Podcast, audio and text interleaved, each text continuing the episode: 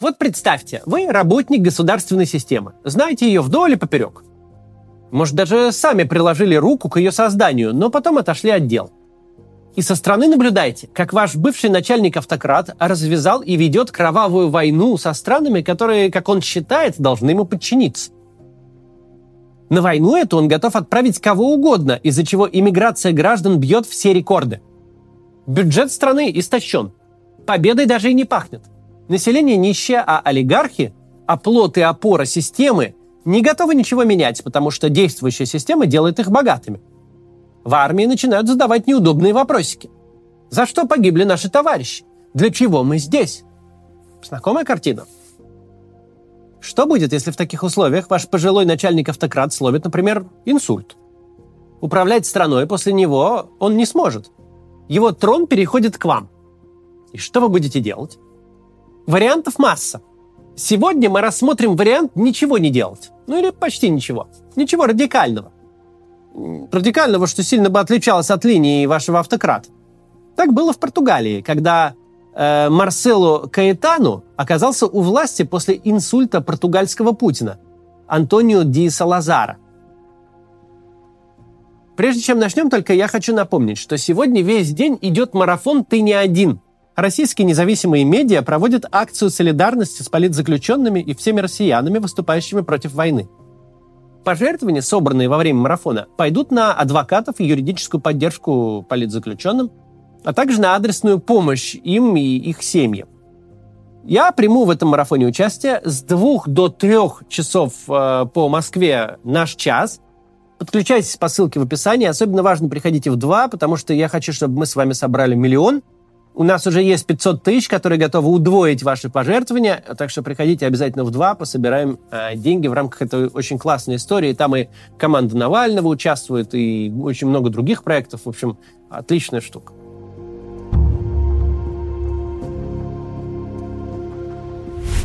Я уже рассказывал о новом государстве Антонио Ди Салазара, при котором выросло два поколения португальцев. Это было в отдельном ролике. Там я довольно подробно описал диктатуру, если вы не видели, посмотрите. Сейчас же мы поговорим не о самом Салазаре, а о том, что было в стране после его инсульта. Внезапная болезнь 79-летнего диктатора в сентябре 1968 года стала полной неожиданностью для его окружения. У элит была надежда, что Салазар все-таки поправится и вернется к руководству страной. Но на время болезни им нужен был человек, который мог бы его подменить, управлять страной, не заменяя при этом диктатора полностью – ведь в глазах народа и международного сообщества у руля должен был быть по-прежнему Салазар. Нужен был кто-то системный и предсказуемый, кто сохранил бы статус-кво. Идеальный кандидат – тот, кто не станет отступать от линии партии. Тот, кто продолжит войны за сохранение колоний в Гвинее, Анголе и Мозамбике, ведь, несмотря на то, что мир тогда охватило антиколониальное движение, Португалия не хотела терять богатые ископаемыми земли. Место Салазара определенно не мог занять человек со стороны. Это должен был быть кто-то свой. Тот, кого все управленцы хорошо знали. Желательно, чтобы у него уже был опыт в министерстве. Еще лучше взять кого-то, кто был у самых истоков автократии и близок к Салазару. Однако такой подход устраивал не всех. Часть элит хотела больше интеграции в Европу, хотела налаживать торговые и экономические связи, хотела, чтобы страна перестала быть беднейшей в Западной Европе. Эта часть элиты жаждала перемен. Компромиссный вариант нашелся в стенах Лиссабонского университета. Им стал профессор экономики и политики Марсело Каэтану, который прошел путь во многом схожий с Салазаром. И даже в 1958 году выпустил книгу под названием «Салазар учитель». Каэтану даже помогал писать Конституцию, положившую в 1933 году начало нового государства и всей диктатуры Салазара. В первой половине 40-х годов Каэтану возглавлял Салазаровскую молодежную организацию, а потом вплоть до конца 50-х занимал разные министерские должности. Руководил колониальной политикой, был министром связи, занимался иностранными делами. А с 55 по 58 годы и вовсе возглавлял президиум правительства, определяя людей на должности. Тогда Каэтану был, по сути, вторым человеком в стране. Казалось бы, тот же Салазар, только почти на 20 лет моложе. Но нет. Каэтану много путешествовал, знал английский и французский языки. Брат жены Каэтану, Энрике Ди Баруш, и вовсе был давним критиком режима, позиционером.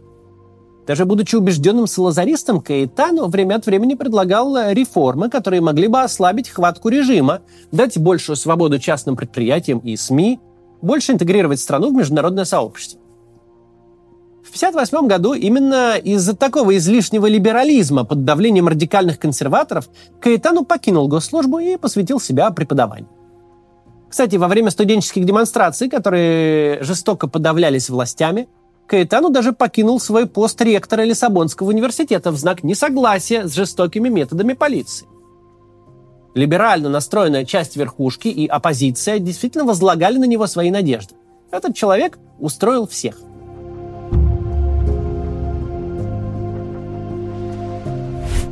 Я уважаю его.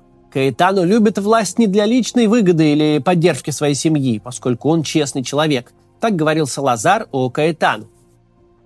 Больной диктатор продолжал принимать отчеты министров и читать выпускаемую специально для него одну газету.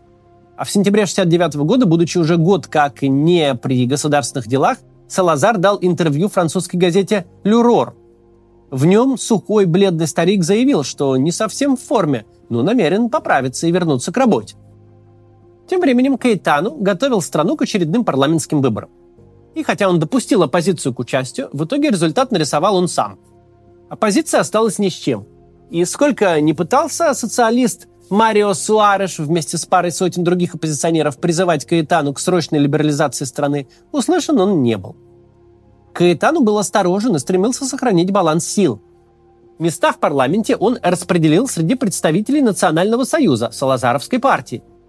Каэтану постарался сделать так, чтобы консерваторов, реформаторов и умеренных центристов было примерно одинаково. Оппозиции такой финт, понятное дело, не понравился, и следующие выборы, назначенные на 73 год, они решили бойкотировать. Сейчас поговорим о том, как такая политика едва не привела к гражданской войне в Португалии, но сначала реклама. Посмотрите, пожалуйста. Согласно недавнему опросу в ЦИОМ, 27% россиян хотели бы иметь свой бизнес, но есть он только у 8%. Оно и понятно. Конечно, было бы здорово открыть какую-нибудь кофейню или там парикмахерскую, зарабатывать неплохие деньги, развиваться. Но тогда в это надо погружаться с головой, искать персонал, заморачиваться с бухгалтерией, плюс нужны деньги для старта. Вот если бы можно было найти толкового партнера, который бы всем этим занялся, а ты бы только вложился финансово и получал бы процент от дохода. Ну, между прочим, такой вариант вполне реален с инвестиционной платформой JetLand. В чем тут идея? Платформа отбирает компании малого бизнеса, которым нужны деньги на развитие, и соединяет их с инвесторами, то есть с вами. Другими словами, вы кредитуете бизнес вместо банка и получаете с этого процент. За последние 12 месяцев, с мая 22 по май 23 года, средняя доходность составила 19%. То есть, если бы вы год назад вложили 100 тысяч рублей, то сейчас получили бы 119. Хотя совсем не обязательно вкладывать большие суммы. Можно начинать хоть с пары тысяч рублей. Вы спросите, а что если бизнес прогорит? Такое, конечно, возможно. Но если вы распределите инвестиции между множеством компаний, вероятность этого невысока. В среднем за все время э, меньше полутора процентов. А еще на JetLand есть режим автоинвестирования. Если вы не хотите отбирать компании вручную сами, можно просто задать в настройках степень диверсификации, допустимый уровень риска, срок инвестиций, и ваши средства будут распределяться автоматически между разными бизнесами. Платформа JetLand резидент Сколково. Она работает по лицензии Центробанка. Регистрируйтесь по ссылке под роликом, чтобы получить дополнительную годовую доходность 20% на первую сумму пополнения сроком на один месяц. Ссылка будет действовать всего 7 дней. Продолжим. Что еще делал Каэтан? Он решил поиграться с заменой слов, устроить эдакий косметический ремонт диктатуры. Переименовал цензуру в а, предварительную проверку. Салазарскую партию Национальный союз назвал национальным народным действием, а политическая полиция ПИД хоть и превратилась в Генеральное управление безопасности, но не сильно изменилась. Разве что стали э, засчитывать сроки содержания под стражей в общее время отсидки. Либерализация. Как ни назови, суть всех этих институтов осталась прежней. Тут стоит сказать, что за всеми действиями и инициативами Каэтану тогда пристально следил президент Португалии, верный пес Салазара и член радикального военизированного португальского легиона. Однако, когда в июле 70-го Салазар умер, руки Каэтану оказались развязаны. Казалось бы, вот он долгожданный момент. Пора выйти из тени учителя. Но в этот момент Каэтану э, как будто бы оробел. Из страны вновь была изгнана оппозиция. Под угрозой очередного заключения во Францию бежал еще недавний кандидат в депутаты Суарш. Но совсем без дела Каэтану не сидел. Ведь, как мы помним, Португалия ведет войну, пытаясь остаться колониальной державой. Война шла вот уже 10 лет, и здорово всем надоело. Вообще, за период колониальных войн страну покинули более полутора миллионов человек, при тогдашнем населении Португалии 8 миллионов. Очень большая часть. Часть иммигрантов стремилась избежать призыва, другие уехали из-за бедности, э, потому что не могли заработать на жизнь в своей же стране. Что сделал Каэтану, чтобы прекратить все это? Он попытался усидеть на двух стульях. Ведь часть элит были за войну, а часть против, а Каэтану, как от него и ожидали, пытался угодить всем. Он хотел и экономику поправить, и войны за удержание Гвинеи, Анголы и Мозамбика не прекращать. И вот он сделал так, чтобы деньги в бюджете постепенно перетекали из колонки «Война» в статьи расходов «Туризм» и «Образование». То есть постепенно урезал финансирование армии. В то же время генерал и герой войны Антонио Ди Спинола предложил привлекать местное население на свою сторону не силой оружия, но мирным путем, борясь за умы и сердца. Каэтану с готовностью согласился. Свои идеи, фактически одобренные Каэтану, Спинола описал в книге «Португалия и будущее». Лиссабонское издательство опубликовало ее в начале 1974 года. В книге говорится о том, что войну с колониями невозможно выиграть окончательно из-за сильных партизанских движений – Спинола говорил, что подобная война будет длиться бесконечно, что нужно завершить ее мирным путем. Также книга раскритиковала общественное и экономическое устройство Португалии. Все вместе произвело эффект разорвавшейся бомбы. Книга буквально расколола португальское общество, ведь Спинола был популярным героем той самой войны, которую он призывал остановить, к его мнению прислушивать. Каэтану поначалу полностью его поддерживал, но затем сдался под напором радикальных консерваторов – дерзкого генерала уволили. Это разозлило и без того недовольную армию. Во-первых, им урезали финансирование. Во-вторых, годом ранее произошла реформа, благодаря которой выпускники вузов могли получить звание капитана за полгода военных курсов. Капитаны, выстраивавшие карьеру на фронте годами, были страшно этим недовольны. Такой реформой Каэтану пытался привлечь в офицерский корпус либерально настроенных молодых людей из хорошо знакомой ему студенческой среды, но фронтовики подобные изменения не оценили. В ответ капитаны создали собственное движение с требованием отмены декретов. Со временем их цели стали более радикальными. В частях распространились листовки с призывами присоединиться к восстанию. 16 марта 1974 года из гарнизона Калдаш до Раинья, что в 90 километрах от Лиссабона, вышла колонна военных, около 200 человек. Верные правительству войска тогда остановили бунтовщиков на подступе к столице. Кого-то из них арестовали, но серьезных чисток в армии так никто и не провел.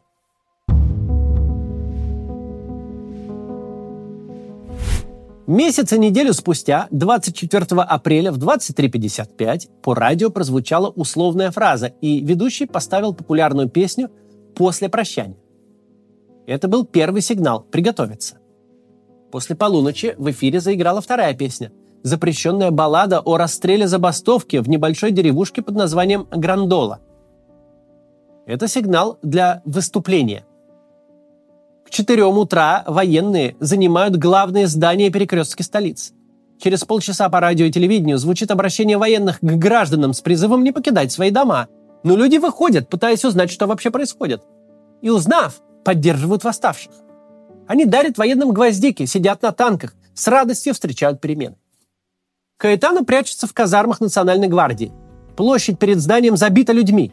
Восставшие военные во главе с капитаном Сальгейро Майей требуют от Каэтано сдаться, иначе грозятся пойти на штурм.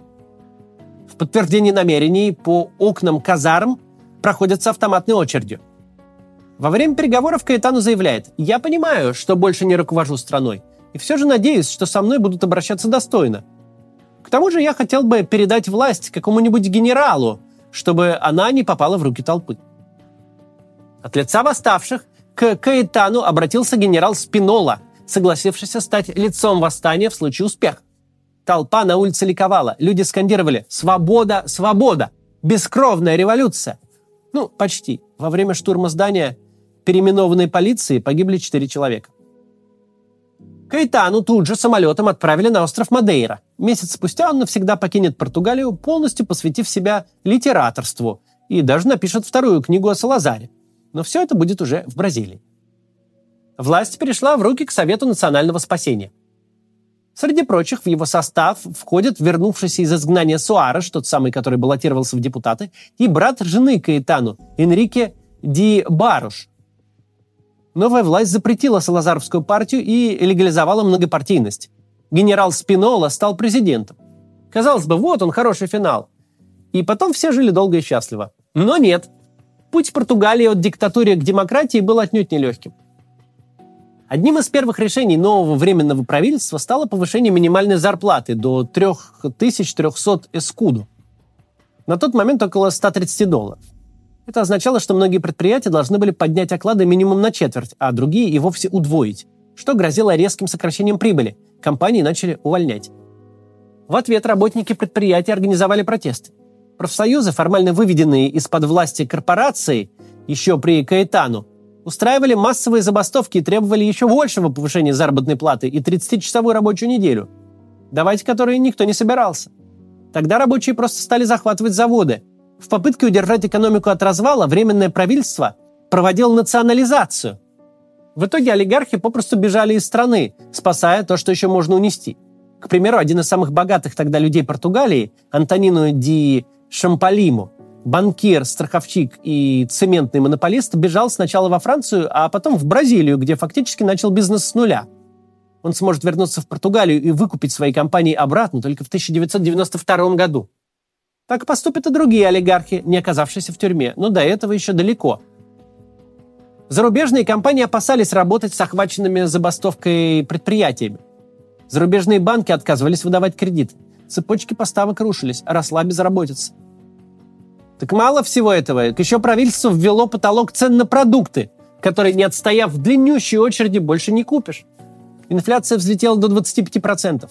Новая власть, разумеется, тут же начала искать вредителей – причем среди мелких лавочников и предпринимателей, среди тех, кто не хотел отпускать товары ниже себестоимости. Некоторые даже предлагали снова ввести цензуру, чтобы остановить всевозможные слухи и теории заговора, например, о том, что бастующие коммунальщики травят э, в водопроводе воду. Тем временем на юге Португалии крестьяне захватывают латифундии, огромные сельхозугодья, веками э, передававшиеся по наследству внутри семей. Создают своего рода колхозы, Фермеры на севере страны начинают вооружаться и строить баррикады, чтобы, если придется, отбивать свои хозяйства. Они даже готовы были отделиться от остальной Португалии и грозились отключить Лиссабон от поставок воды и электричества в случае, если кто-то вторгнется на их земли. Поставили блокпосты на дорогах, буквально разделив Португалию на две части. В управлении фактически царило двоевластие. Между умеренным президентом Спинолой и премьером-марксистом Вашку Гонсалвишем не было согласия. Спинола пытался остановить социалистические реформы и организовать для себя чрезвычайные полномочия, но в итоге подал в отставку. Потом пытался вернуть власть, но неудачно и бежал из страны. В общем, сплошная неразбериха. Кто-то начал вспоминать, что при Салазаре было лучше, спокойнее и стабильней. Все было предсказуемо. Представители же новой власти никак не могли между собой договориться. За два года после революции Гвоздик сменилось аж пять временных правительств. Даже по поводу войны власти никак не могли принять решение. Одни хотели продолжать, а другие прекратить бессмысленный конфликт. Однако, несмотря на разногласия, все понимали, что страна попросту не может продолжать боевые действия. Временное правительство остановило военные действия в колониях.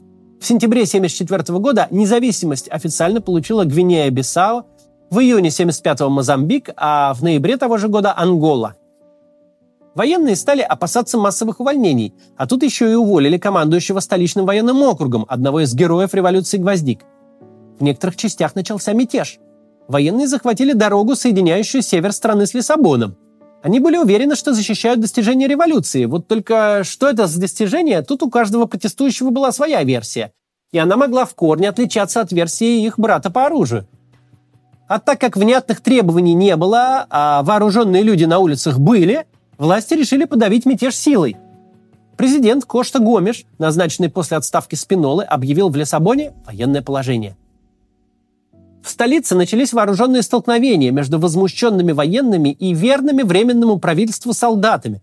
Были убитые и раненые.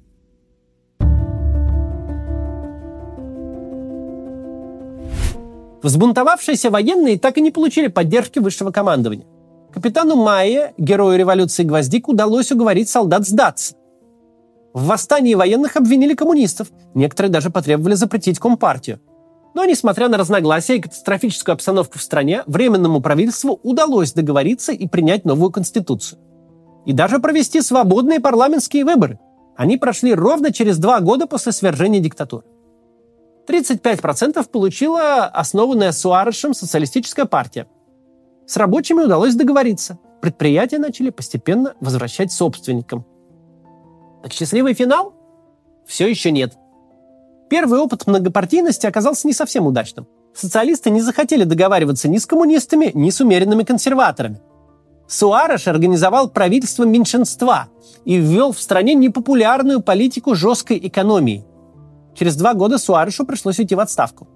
В 1983 году он вернулся на должность премьер-министра и успешно провел переговоры о включении Португалии в Европейское экономическое сообщество, к которому страна присоединилась в 1986 одновременно с Испанией.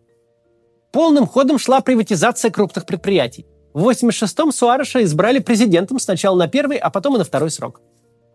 За два года политической турбулентности Португалия фактически оказалась на грани гражданской войны и рисковала скатиться обратно в такую знакомую, проверенную десятилетиями диктатуру. Но этого не случилось. Сегодня неправительственная организация Freedom House описывает Португалию как страну со стабильной демократией и многопартийной политической системой, где власть регулярно переходит между партиями. Португалия – это пример страны, которой переход к демократии дался очень нелегко – особенно после десятилетий насаждения культа сильной руки. Самое время подумать, будто с этими португальцами что-то не так, что у них свой особый путь. Именно эта мысль активно насаждалась при диктатуре Салазара. В итоге его преемник Каэтану не верил, что общество готово к переменам. Он пытался либерализовать его в ручном режиме под строгим контролем, угождая всем и пытаясь не допустить неразберики, а в итоге вверг страну в хаос. В хаос, через который португальское общество таки смогло продолжить путь к демократии. У Португалии по-прежнему есть проблемы. Это далеко не самая богатая страна в Евросоюзе. Но она научилась подстраиваться под ситуацию в мире. Недавно, например, там отменили золотые визы, но стали продвигать программу цифровых кочевников. Небольшая страна, которую когда-то так и не сумел догнать Путин, нацелилась ни много ни мало стать новым европейским IT-хабом и, в принципе, привлекательным местом для жизни. И это здорово.